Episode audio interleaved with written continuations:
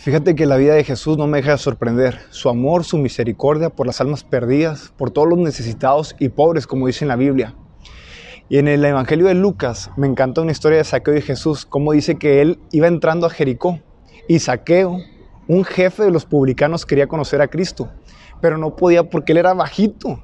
Y me llama mucho la atención porque dice que él corrió y subió a un árbol para poderlo ver. Entonces por ahí Jesús pasa y le llama por su nombre. Dice que él voltea hacia arriba le dice, saqueo, baja para cenar contigo.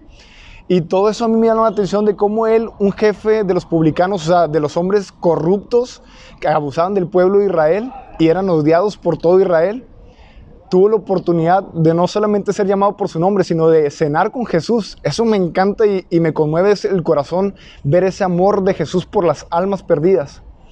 Y, dice en la Biblia que él por ser bajito no podía, entonces tuvo que subir al árbol.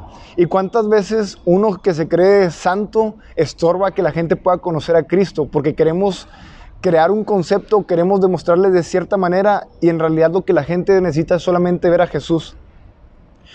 Cuando él bajó del árbol, siendo llamado por su nombre, dice que fue hizo un banquete y que los fariseos decían, ¿cómo está Jesús sentado con estos hombres? Con todos esos pecadores. Pero Jesús ama y anhela que la gente, los pecadores como uno mismo, lo conozcamos y nos acerquemos a Él. Él está interesado en que todos lo conozcamos y también quiere que los hijos maduros puedan traer más gente a Él, que puedan ver a Cristo y no solamente nuestro comportamiento, sino que puedan ver a Cristo en nosotros. En el Evangelio de Lucas, en el capítulo 19. Te invito a que puedas leer esta historia preciosa y que sepas que Dios te ama.